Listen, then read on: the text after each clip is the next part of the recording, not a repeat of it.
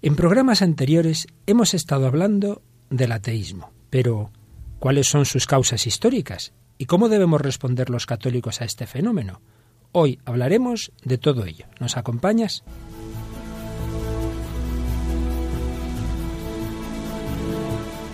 Comienza El hombre de hoy y Dios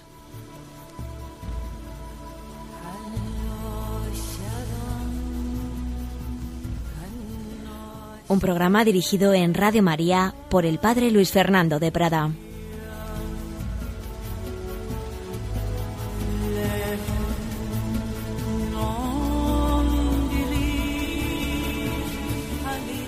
Un cordial saludo, queridos amigos. Bienvenidos al hombre de hoy y Dios a esta nueva edición en la que seguiremos tratando de ese tema doloroso, extendido en nuestro mundo, pero que debemos hablar de él con todo respeto a las personas que, que así lo viven. Me refiero al ateísmo, ese fenómeno que desde hace siglos ha ido entrando en nuestra sociedad.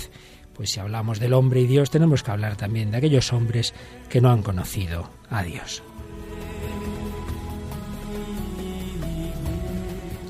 Y como aquí tenemos un equipo estupendo que vamos teniendo todo tipo de colaboradores y colaboradoras, hoy hemos recuperado a alguien que estuvo hace ya algún tiempo, Victoria Prado Sarrazo. Hola, ¿qué tal, Victoria? Muy buenas, Luis Fer. Hola, Vic, muchas gracias por volver, volver aquí, que ya has hecho tres o cuatro programitas, yo creo. Varios, sí. Tú eres estudiante de humanidades y de periodismo, ¿verdad? Efectivamente. Como le decía yo a otro colaborador que estuvo hace poco, Jorge, que es de tu, de tu clase, ¿verdad? Amigo tuyo, Jorge Velasco. Con las humanidades pues, se enseñan a pensar y con el periodismo a comunicar, ¿verdad? Bueno, es un poco simplista porque con ambas carreras hay que hacer las dos cosas, pensar y comunicar. Muy bien, Victoria, pues muchas gracias por participar en esta nueva edición. Y como recordarán nuestros fieles seguidores, llevamos unos cuantos programas hablando del ateísmo y concretamente estábamos siguiendo unas conferencias recogidas en un libro del año 77-78 que pronunció el entonces obispo de Cuenca, Monseñor José Guerra Campos, que ya ejerce su pastoreo desde el reino de los cielos, pero era un hombre de gran profundidad intelectual.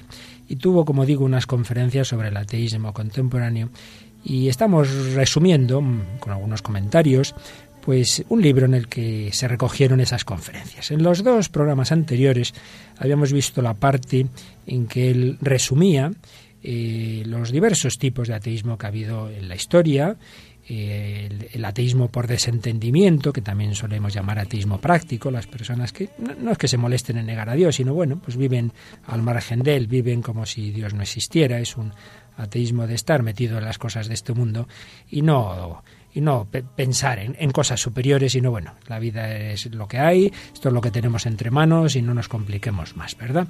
Pero luego veíamos otros dos tipos de ateísmos más profundos, más doctrinales.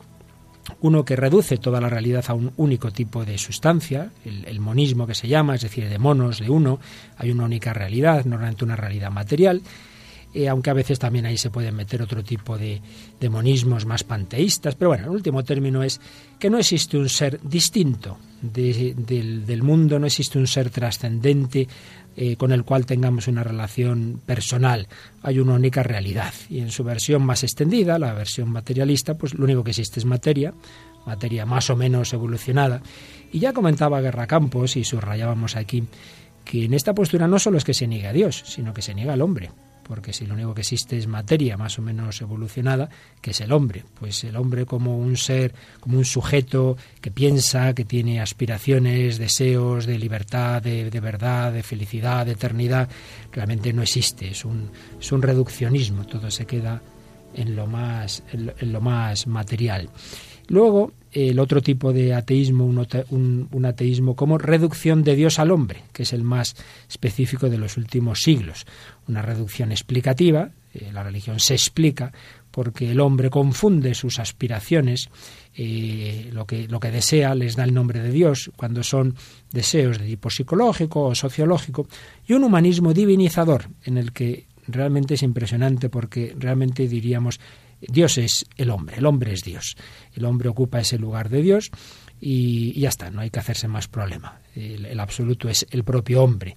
Esa postura que básicamente se inicia en Feuerbach, que tiene una forma más bien política, sobre todo la de tipo marxista, y una forma más individualista, particularmente de Nietzsche, y, de Sartre. Esta era un poquito la, clasificación que, hacía eh, Guerra Campos y que nosotros eh, hemos ido siguiendo. Pero hacía también unas, unas, observaciones, eh, Monseñor Guerra Campos, que creo que vale la pena que recordemos aquí también. Eh, antes de seguir adelante. Y es una reflexión que hacía sobre la posición de este ateísmo contemporáneo ante los valores que dan sentido a la vida humana y básicamente ante las grandes cuestiones de, la moral.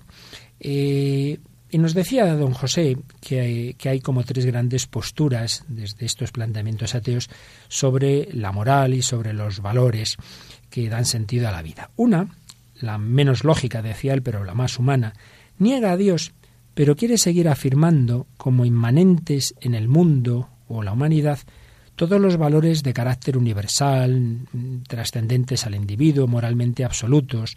Este es el ateísmo más generalizado en los siglos XVIII y XIX. Es decir, se niega a Dios, pero el hombre tiene la misma obligación moral de hacer el bien, eh, tiene hay una moral autónoma, eh, no pensemos que porque no creemos en Dios nosotros no defendemos que haya una moral y que haya unos valores absolutos. Como bien dijo un converso, Paul Claudel, la tentación del hombre moderno es demostrar que no tiene necesidad de Dios para hacer el bien.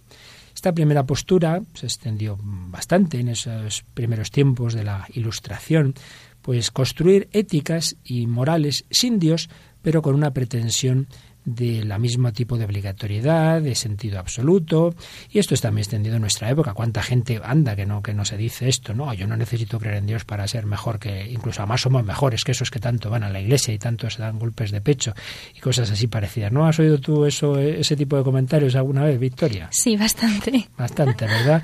No necesitamos a Dios para ser buenos. Pues eso como decimos tiene raíces bastante antiguas. Cuando ya se empieza a negar a Dios y dice, "Oiga, oiga, que negamos a Dios, pero no, nosotros somos gente moral, ¿eh?" Porque es posible fundamentar obligaciones morales sin Dios. Bien, esta es una primera postura. Una postura humana, lógica, porque el hombre no puede vivir sin moral, pero, pero si uno la analiza se va dando cuenta de que los fundamentos racionales son muy endebles. Y de hecho, la evolución del pensamiento contemporáneo, como bien estudió, por ejemplo, McIntyre, es que se va cayendo en un nihilismo. Quien no cree en Dios, al final esas morales sin Dios acaban disolviéndose, esos grandes principios absolutos acaban perdiendo su fuerza. Y la prueba es que la evolución ha llevado a las otras dos posturas. Una segunda postura, la de Nietzsche, que es no, no, no, dejémonos de tonterías. Si no hay Dios, no hay verdad objetiva, no hay bien objetivo, no hay moral absoluta, no hay valores absolutos. El hombre es radicalmente independiente, es él el que crea los valores, es bueno y malo lo que yo digo que lo sea. Pero con un matiz, y es que Nietzsche se da cuenta de que es necesario para que una sociedad vaya adelante que haya algún hombre que cree valores que se impongan a los demás, al menos por algún tiempo. Eso es necesario. En cada pueblo, en cada periodo, hay en vigor una tabla de deberes. El hombre fuerte, y concretamente en su pensamiento el superhombre, haría un poco de Dios. Esto es una postura tremenda. No hay valores, pues alguien los crea. Y esto, por desgracia, ocurre mucho. Y, es lo que hemos visto en los totalitarismos contemporáneos. Si no hay un bien y mal objetivo, si no hay algo que de por sí es bueno o malo, ¿quién dice lo que es bueno o malo? El Estado. Entonces se cae en el totalitarismo, que el Estado decide eh, lo que se puede hacer y lo que no. No hay una moral previa al Estado, no hay unos fundamentos prepolíticos, sino que todo es política. Esto puede tener la versión totalitaria dictatorial, el estilo del nazismo o de los regímenes comunistas de tipo soviético, o puede tener una versión totalitaria democrática, es decir, quienes llegan al poder llegan por medios democráticos, pero una vez que han llegado, en sus leyes dicen que, la mayoría decide lo que es bueno y lo que es malo, que no existe ningún principio previo. Evidentemente es una postura muy extendida en nuestro mundo, ¿verdad? Si no hay Dios, no hay tampoco moral previa, eh, objetiva, absoluta, y por tanto nosotros decidimos lo que es bueno y lo que es malo. Y tercera modalidad, que en el fondo es la segunda, pero con, con una variante y es que dado que no existen valores absolutos, pues tampoco los impongamos ni los creemos. El hombre es libertad totalmente indeterminada, incapaz de crear valores permanentes y generalizables. No hay un solo acto de la vida humana que sea mensurable, que sea medible respecto a un deber ser. Como no hay una meta, no hay direcciones preferibles en comparación con otras. Es un poco la postura del existencialismo en la línea de Sartre, ¿no? No hay nada bueno ni malo, por tanto, que nadie diga lo que tenemos que hacer, tampoco el Estado. Sería una variante, por así decir, un poco como más anarquista, ¿no? Cada uno hace su vida, cada uno hace su moral. Claro, una sociedad así realmente pues vamos, la ley de la selva, ¿no? Porque, bueno, si no existe nada objetivo, nada previo, pues cada uno haga lo que quiera.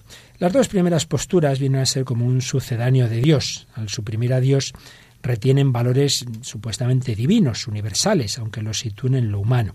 La tercera elimina el sucedáneo, reconoce la imposibilidad de sustituir a Dios, acepta que la condición del hombre es absurda. El hombre tendría que ser Dios para ser hombre y para ser libre de manera satisfactoria, pero no lo es. Por tanto, como dice Sartre, el hombre está forzado a ser una pasión inútil. ¿Qué es lo único que le queda? Ser auténtico. ¿Y qué, qué sentido tiene aquí autenticidad? Aceptar serenamente su tragedia, su ser nada. Decía Sartre, el existencialista se opone a un cierto, tiempo, a un cierto tipo de moral laica que querría suprimir a Dios con el menor coste posible.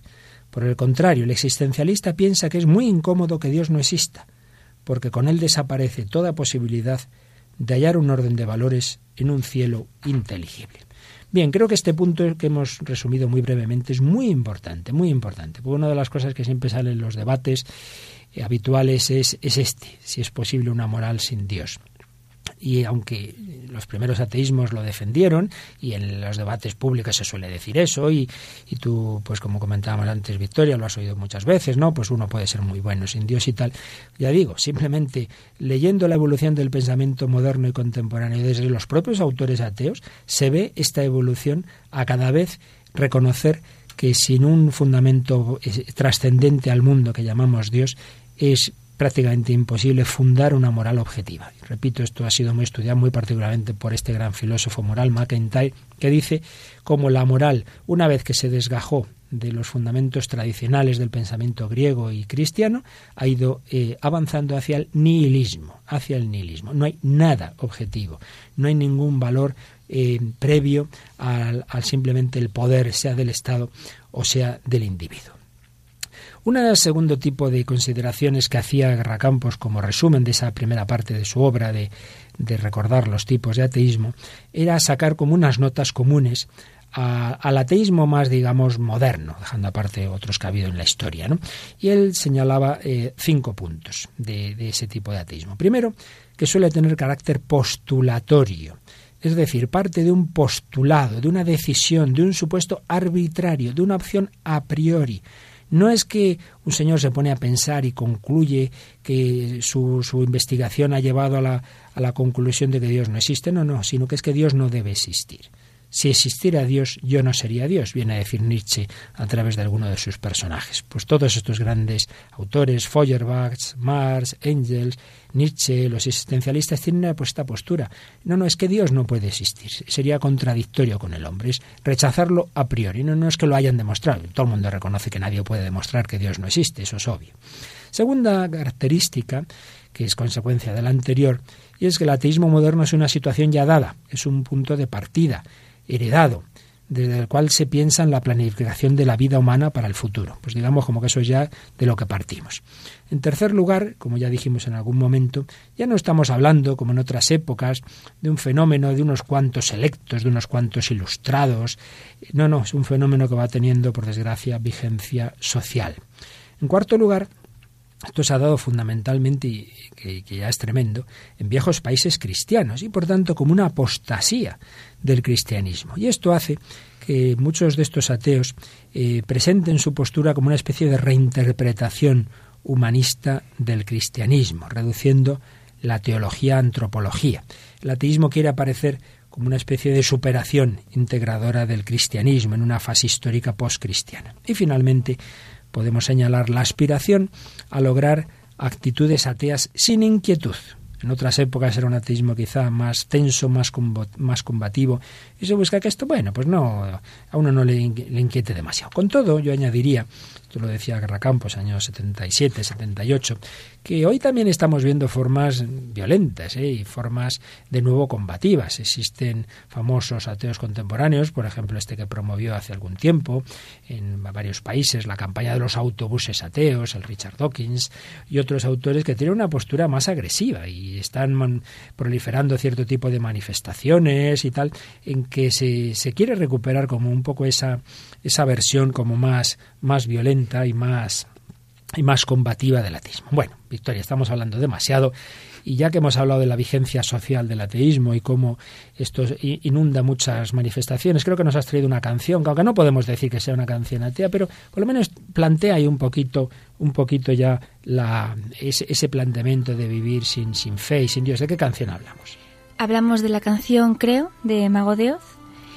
Y es bastante curiosa la letra, sobre todo el contraste del principio y el final, que al principio parece que dice A y luego llega un momento en que incluso duda de eso que ha pues postulado. vamos a escuchar ese principio.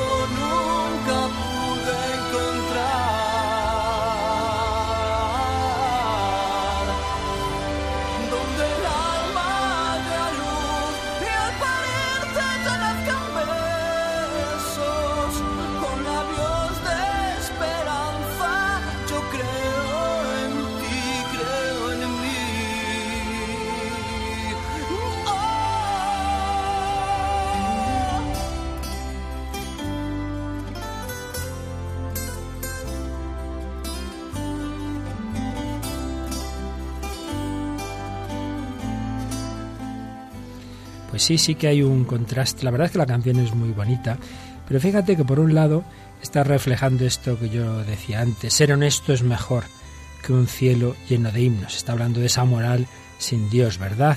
Creo en el amor sin condición, creo en el honor sin uniforme ni Dios. Pero me decías tú, Victoria, que luego en cambio parece que quiere decir otra cosa, ¿no? Sí, no sé, sin embargo, a pesar de todas estas cosas que dice, eh, sabe que existe, ¿no? Ahí. Sé que existe un lugar más allá entre las estrellas. Sabe perfectamente que hay algo más, que nada se puede quedar aquí, que el hombre trasciende.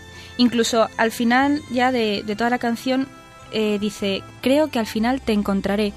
Es un encuentro personal, o sea, no es una idea o algo que uno tenga por la razón, sino que, bueno, es una persona que le está esperando y que no sabe cómo, pero sabe que al final lo va a encontrar. De nuevo lo que tantas veces hemos hablado en este programa, ¿no? Pues la diferencia entre ideas, que muchas veces se tienen recibidas de ese contexto social tan secularizante, y los deseos del corazón, que nos dicen que sí, que tiene que haber un lugar más allá de las estrellas y alguien, alguien que al final le encontraremos.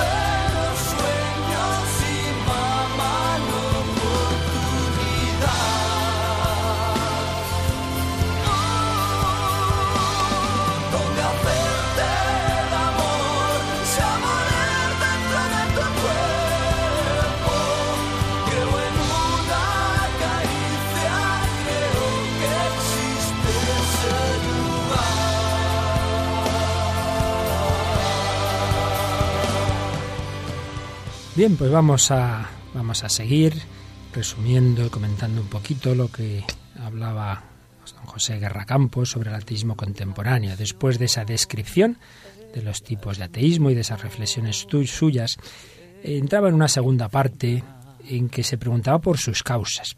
En primer lugar, se hacía una pregunta. y a veces católicos de muy buena fe, que siempre piensan que los demás, pues bueno, pues las cosas las dicen sin mala voluntad, y que han intentado disculpar los fenómenos ateos diciendo que en el fondo, pues nos vienen bien. Es una especie de ateísmo purificador. ¿Purificador de qué?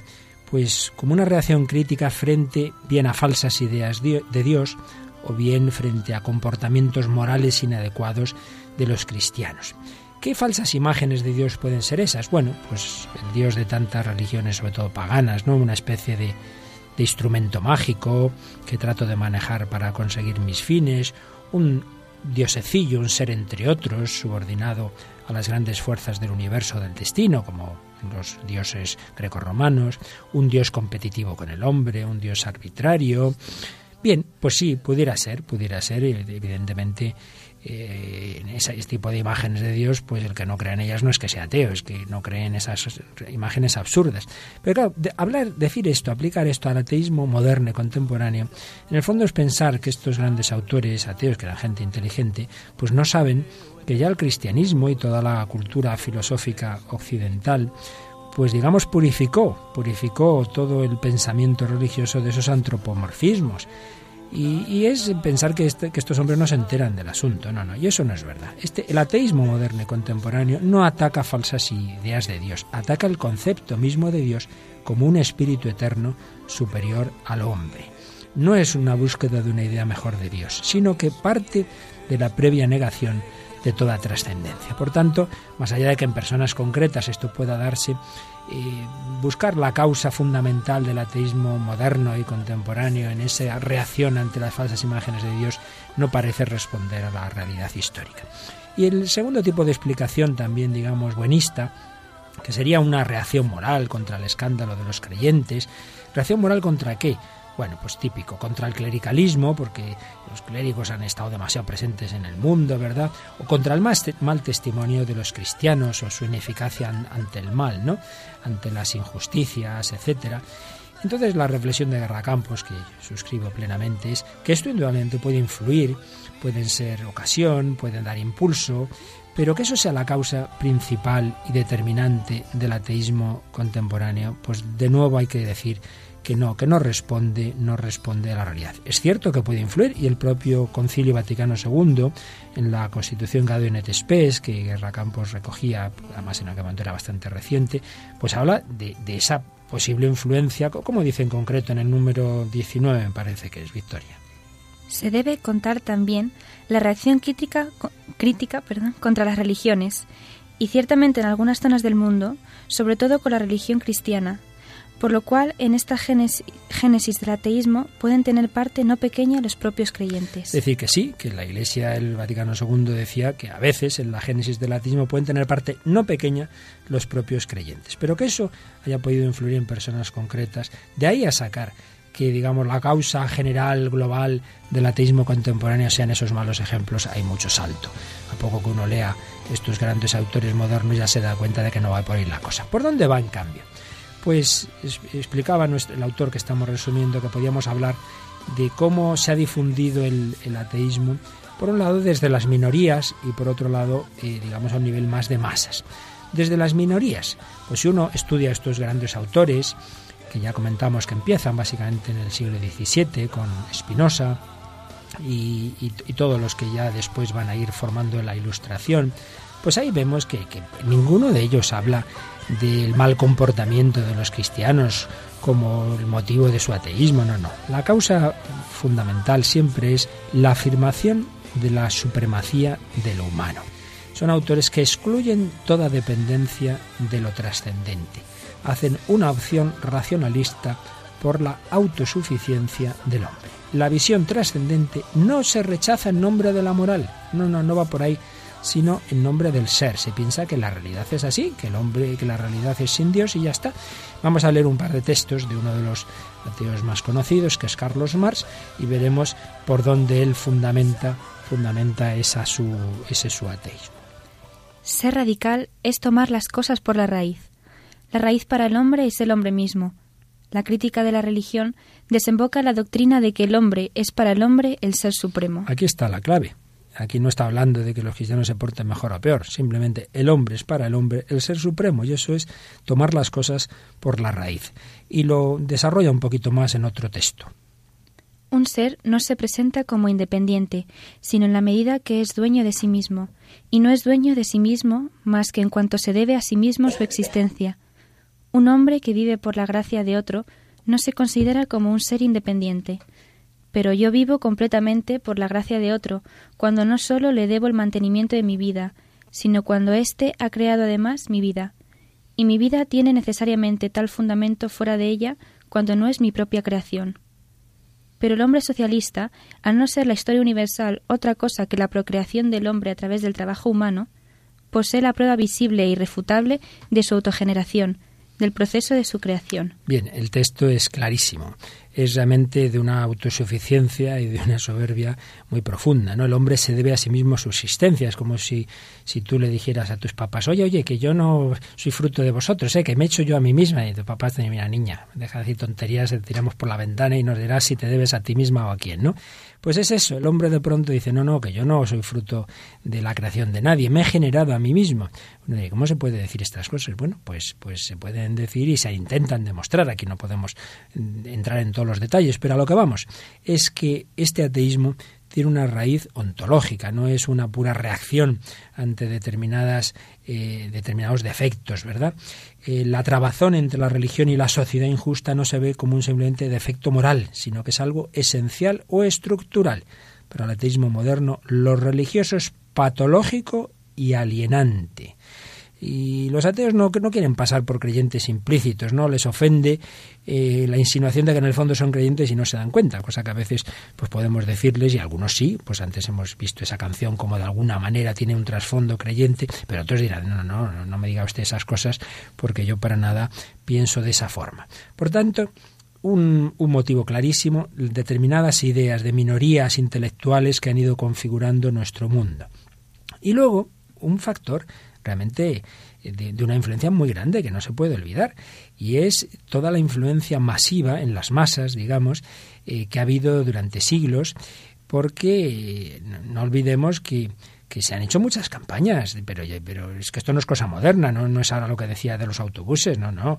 Desde hace muchísimos siglos ha habido grandes campañas para difundir la increencia eh, a través de, bueno, libros o, panfletos, pero en cualquier caso de, distintas formas. Y concretamente Guerra Campos hablaba del efecto convergente de tres grandes factores de presión social que azuzan las predisposiciones de las personas. Una persona puede estar ya un poco predispuesta a tener poca fe y si encima le llegan estos tres factores que ahora vamos a decir, pues claro, la cosa se le pone fácil. ¿Qué factores? La propaganda antirreligiosa, la influencia cultural de un mundo de un mundo en el que lo importante es lo humano, prescindiendo de Dios, y en tercer lugar, y en relación con lo anterior, el vacío social de lo religioso. Presión social de la propaganda antirreligiosa. Como decíamos, esa propaganda ha sido un fenómeno gigantesco desde el siglo XVIII de una, de una dimensión muy grande y que ha ido teniendo un efecto acumulado, que en el siglo XIX, en el XX y como digo ahora está volviendo a tomar otra vez virulencia. En segundo lugar, y quizá con más influencia todavía, la presión social de una mentalidad cuya influencia, aunque a lo mejor directamente no pretende ir contra Dios, pero de hecho resulta religiosa. Me refiero, y se refería a Guerra Campos, a un pensamiento que, que salta lo inmanente. Lo importante es lo humano, lo humano, la autonomía del hombre. Solo interesa lo humano. Y se va secularizando, en el peor sentido de la palabra, pues todo, toda la cultura, todo. Entonces, claro, en la práctica, en la práctica, esta, esto en, en las personas, en la masa, se traduce en un olvido de Dios. Y finalmente, y en relación con lo anterior, pues cuando se va construyendo todo un contexto de la vida habitual en que lo político, lo social, lo cultural, lo económico, la diversión, todo funciona como si Dios no existiese. Pues para mucha gente en el fondo es pues eso, darles un, ateísmo, aunque no se pretenda. Pero es que en otra época, pues cualquier cosa, una diversión, siempre se empezaba, pues, por ejemplo, las fiestas, pues siempre se empezaban con la misa y con un acto religioso y tal. Y luego sí, vaya usted a, bailar, ¿verdad? Pero, pero se empieza con el momento religioso. Eso va desapareciendo, ¿no? Y los grandes templos son ahora los complejos eh, de, compra, ¿verdad? Donde ahí tiene usted todo, esos, esos macro, macro, no sé cómo decirlos ya, ¿no? Super, ya hiper, hiper, no sé qué, esos grandes lugares, pues son como los templos contemporáneos o los estadios de fútbol, ¿no? En que poco a poco todo lo que el hombre hace se vive, se vive sin Dios. Eh, esa presión social va influyendo en las masas. Aunque hay que decir que la incredulidad para nada empezó por las masas, ¿eh? empieza por grupos burgueses, por así decir, pero que van influyendo en las masas, a veces con, con calumnias tremendas, ¿no? pero que la gente se las cree. No sabes si historia, supongo que sí, pues estudias historia de España. Que la historia de España, en dos momentos ya, siglo XIX y el siglo XX, mucha gente se creyó una historia la historia de los caramelos envenenados. ¿Tú sabes de qué va eso de los caramelos envenenados? Pues que se creyeron que los frailes repartían a los niños caramelos envenenados. Y hubo gente que se lo creyó. Y hubo gente que mató frailes, entre otras cosas. y eso ya en, en Madrid, 1833, si no recuerdo mal, lo digo ahora de memoria, una matanza de frailes. Y uno de los motivos era esto, que se pensaba que los frailes envenenaban a la gente, ¿no? Bueno, evidentemente eso es un factor que sumado a otros poco a poco, cuando digamos, entra o cae sobre una predisposición ya de desidia, de inmersión egocéntrica en lo inmediato, está uno deseando encontrar un, un, motivo, ¿verdad?, que justifique su, su, ateísmo o al menos su sentido anticristiano, una persecución religiosa, etc. Por tanto, este factor no se puede olvidar. Llevamos siglos de auténticas campañas contra la fe, ya no solo la Iglesia Católica, no simplemente hablando de anticlericalismo, sino en general contra la fe en Dios. Y esto sí que es un factor realmente explicativo de, en, muy buena medida, no el único, por supuesto, pero en muy buena medida de ese, de ese ateísmo social que cada vez está más extendido. A pesar de que esté tan extendido, pues es curioso que, como hemos dicho tantas veces en este programa y seguiremos diciendo, que nunca se consigue matar el sentido religioso del hombre. A mí me llama la atención tú, aunque hagas periodismo, también algo de publicidad veis, ¿verdad? Algo estudiáis. Bueno, me llama la atención como la misma publicidad muchas veces se sirve del sentido religioso y de todo lo que normalmente una religión incluye para hacer su propaganda. Vamos a escuchar unos, unos segundos un anuncio de un gran coche, no voy a decir cuál porque no vamos aquí encima a hacerles la, publicidad nosotros gratis, ¿verdad? Pero uno de esos coches de alta gama que se venden, que un anuncio de hace ya algún tiempo que se, se pudo ver en España, y, y, bueno, vamos a escuchar eh, el lenguaje con el que se difundía esta publicidad. Cuenta con millones de creyentes, pero somos pocos sus practicantes. Nos basamos en la existencia de una inteligencia superior que todo lo ve y todo lo sabe. Nuestros principios son el espíritu libre y el culto al tiempo. Los fieles practicamos la peregrinación, el ayuno y la oración. Para nosotros hay un infierno y un cielo. Creemos que hay una vida con muchas vidas y las queremos vivir todas. Pero al final, cada uno es libre de creer en lo que quiere. Bueno, al final cada uno es libre de creer lo que quiere, pero vaya, nos ha hecho un resumen de, actos de fe, ¿verdad? Este anuncio de un, de un gran coche. Bueno, queridos amigos, aquí seguimos en el hombre de hoy y Dios en, Radio María y hablando del ateísmo en este tercer programa que dedicamos al ateísmo y bueno, para que no nos se nos infecte, eh, no nos entre demasiado pues este virus, ¿verdad? Vamos a invocar a, a, Jesucristo y lo vamos a hacer con una canción de, de quién, de quién nos has traído, Victoria. Bueno, pues de un cantante brasileño que es más que conocido, eh, Roberto Carlos uno de los iconos más populares y reconocidos de, la música brasileña en todo el mundo, incluso conocido en Hispanoamérica como el rey de la música latina. Y bueno, no sé qué más decir. Sí, es un hombre ya mayor, pero en los años 70 sí tuvo mucha importancia. Y él tiene varias canciones de, sentido religioso. Vamos a escuchar un poquito esta su invocación a Jesucristo, a la que nos unimos en oración pidiéndole que manifieste el verdadero rostro de Dios a todos los hombres, especialmente a aquellos que no le conozcan sin su culpa. Jesús Cristo, Jesús Cristo, Jesús Cristo, yo estoy aquí. Jesús Cristo, Jesús Cristo, Jesús Cristo, yo estoy aquí. Toda esa multitud en el pecho lleva el amor y paz y a pesar de todo la esperanza aumenta más. Mirando la flor que nace en el suelo de aquel que tiene amor. Miro al cielo y siento aumentar la fe en mi Salvador. Jesús Cristo, Jesús Cristo, Jesús Cristo, yo estoy aquí. Jesús Cristo, Jesús Cristo, Jesús Cristo, yo estoy aquí. Jesús Cristo. Pues invocamos a Jesucristo para que nos dé fe.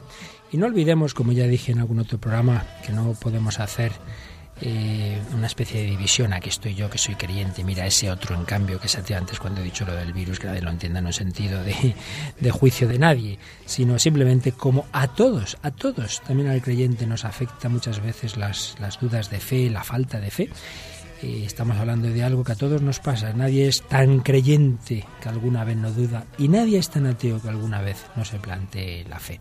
Por eso lo que decimos en estos programas nos sirve a todos, porque todos también tenemos nuestros ateísmos.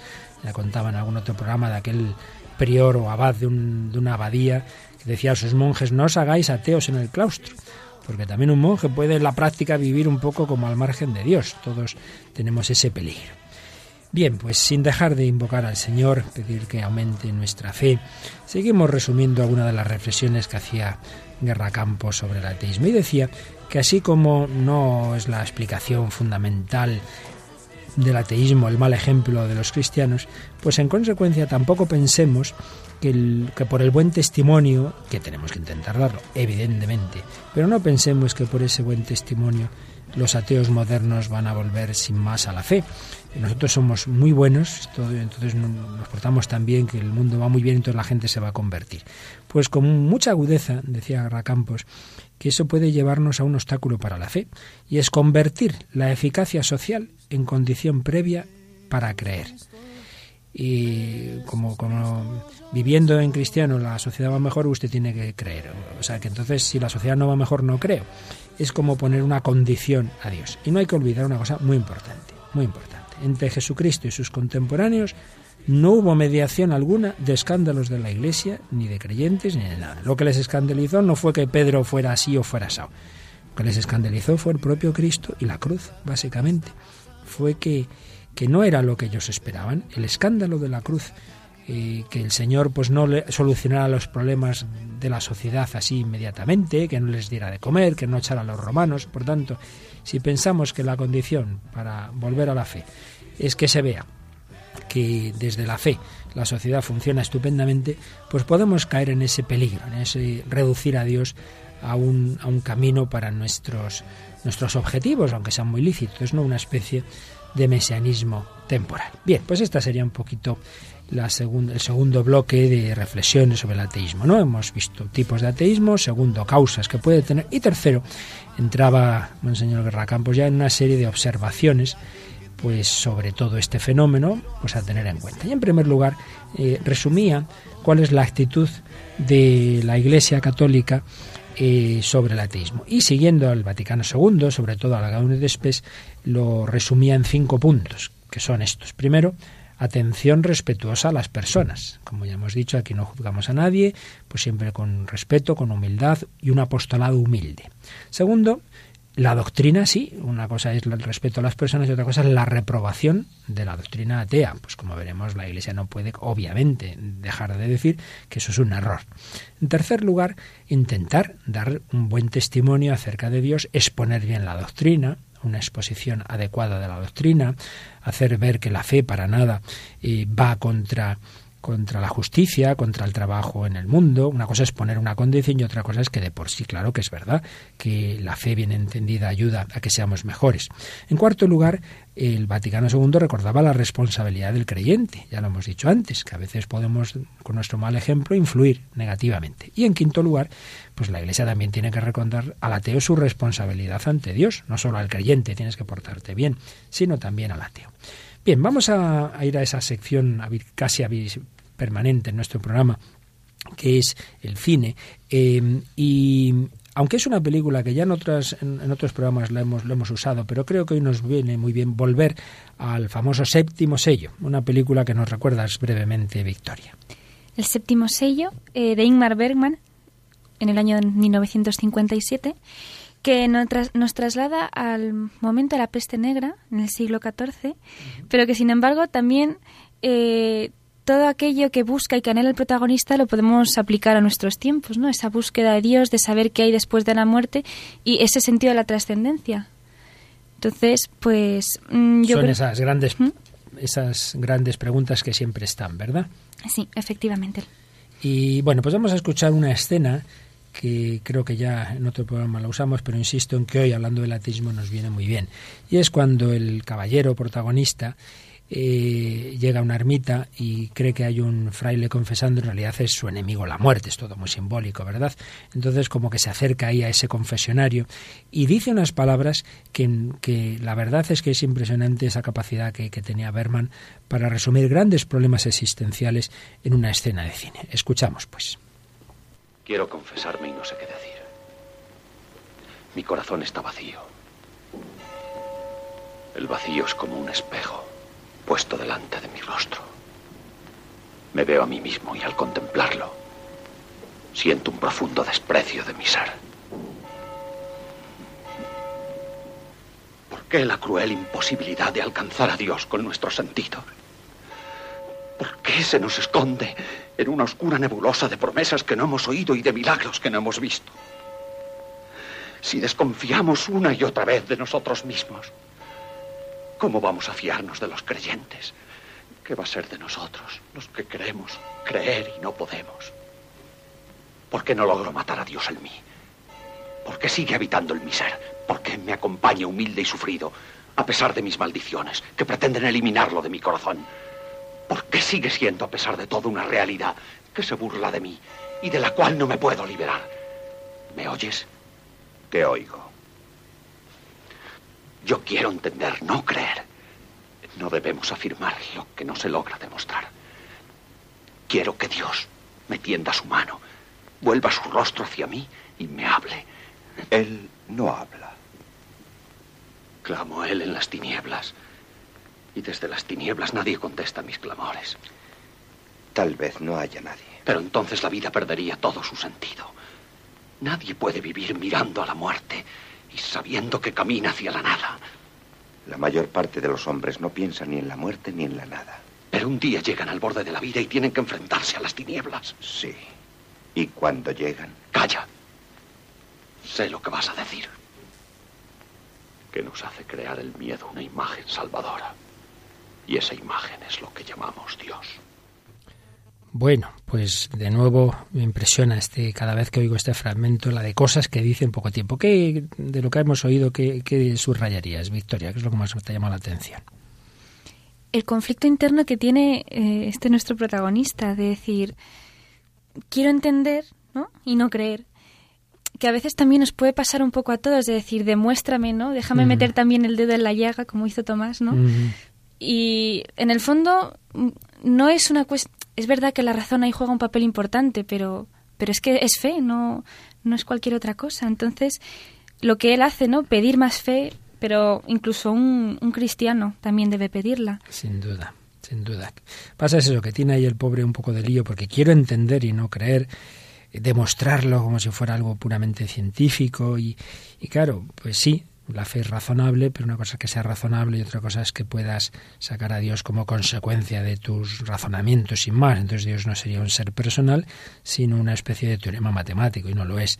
Pero de nuevo manifiesta ese, ese, esa necesidad que el hombre tiene de Dios. ¿Por qué no puedo matar a Dios? Pues no puede, el hombre no puede, quiera que no, pues tiene siempre ese deseo suyo y por eso experimenta cuando no lo tiene el vacío. En fin, está ahí en esa lucha este gran personaje del gran director Berman, que siempre estuvo haciéndose esas grandes preguntas en su vida y en su cine.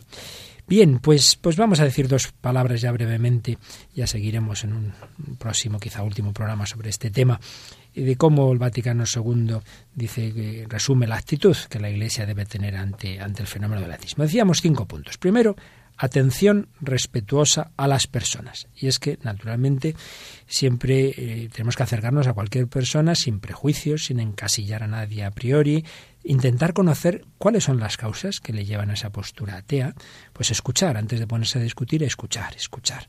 Tenemos que escuchar las historias de cada uno y, y con un respeto a la persona, porque el Vaticano II nos decía algo como muy básico, pero que a veces se nos olvida, y es que hay que distinguir entre el error que siempre debe ser rechazado y el hombre que yerra, el cual conserva la dignidad de la persona, incluso cuando está desviado por ideas falsas o insuficientes en materia religiosa. Evidentemente, y eso implica un amor humilde. Nosotros no miramos, nunca debemos hacerlo, de arriba abajo a nadie, tampoco a ese que se declara ateo.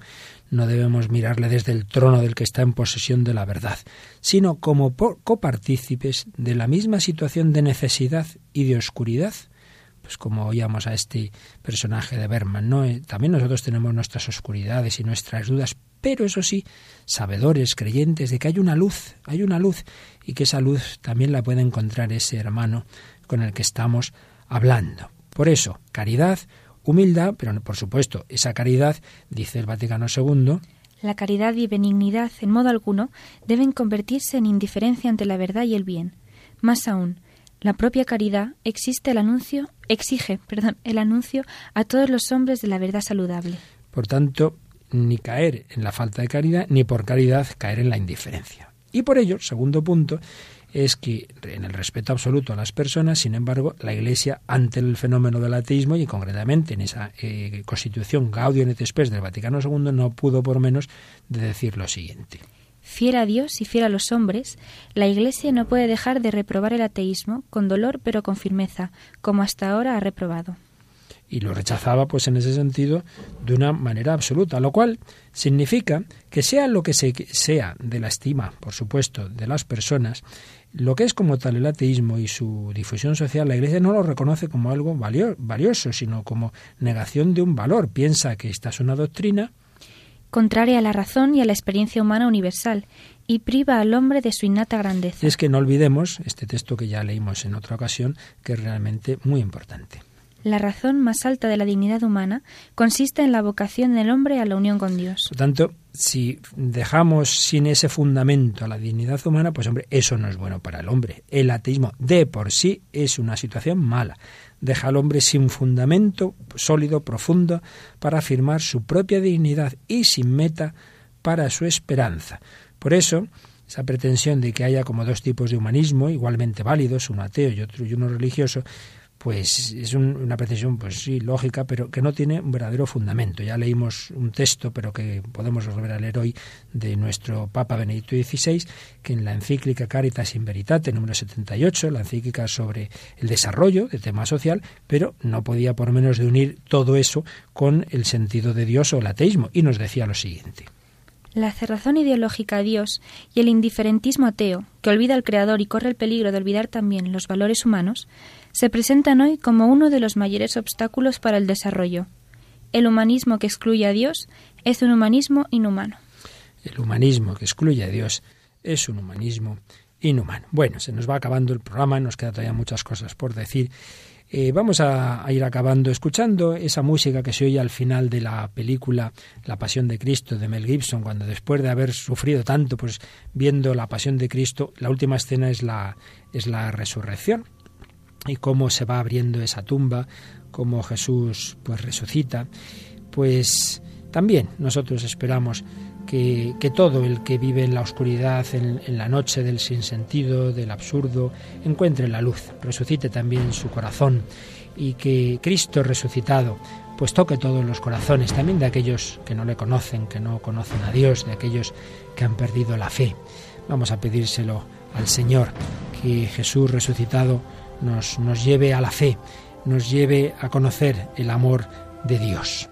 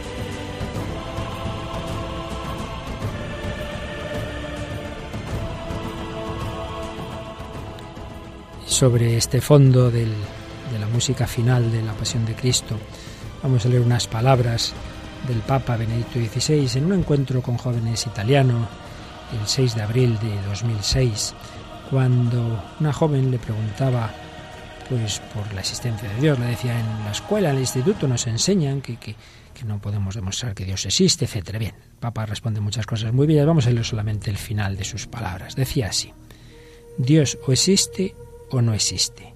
Hay solo dos opciones.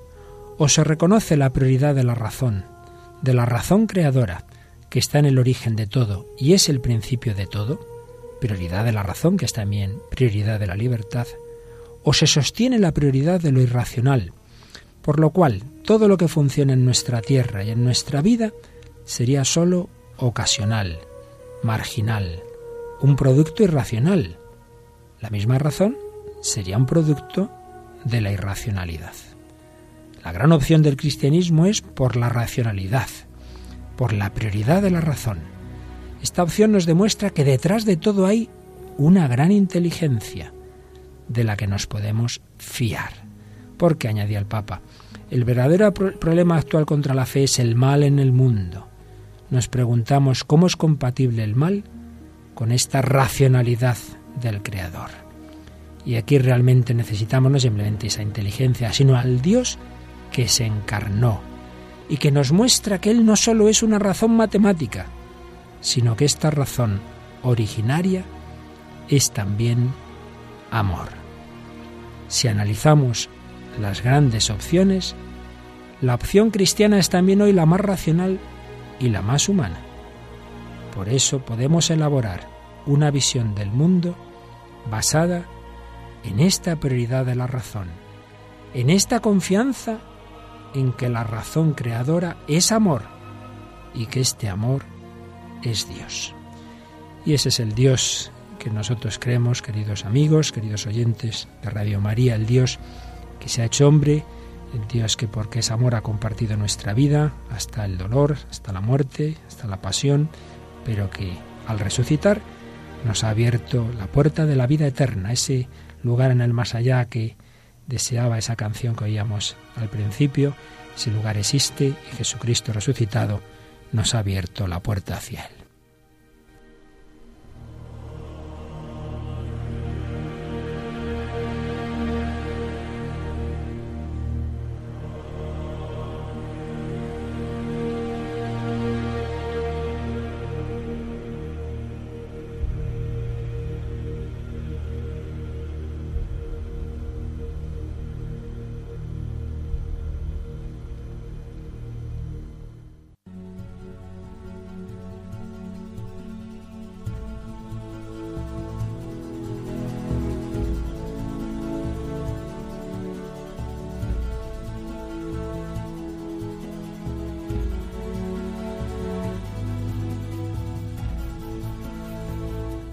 Bueno, pues aquí nos tenemos que quedar, seguiremos, seguiremos el nuevo programa El hombre de Dios sobre el ateísmo, en este bloque en que estamos hablando de la fe en Dios y su contraposición en el ateísmo, en esa su historia, en esas sus causas, que es lo que hemos hablado hoy un poquito. Hemos empezado a ver la respuesta de la Iglesia al ateísmo, nos hemos quedado a medias, seguiremos, nadie se ponga nervioso.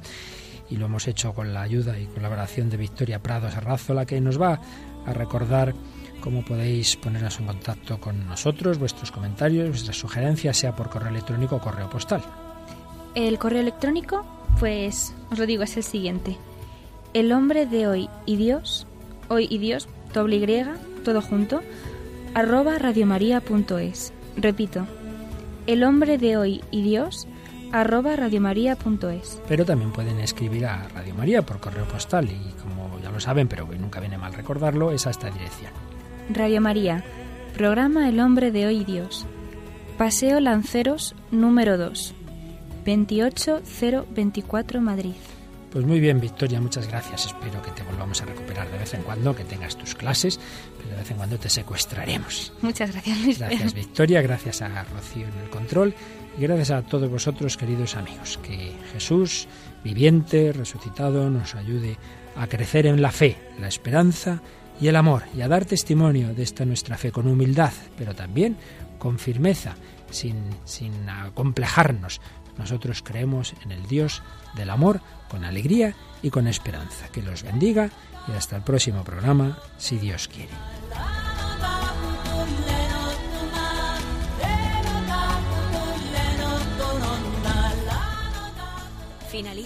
El hombre de hoy y Dios, un programa dirigido por el padre Luis Fernando de Prada.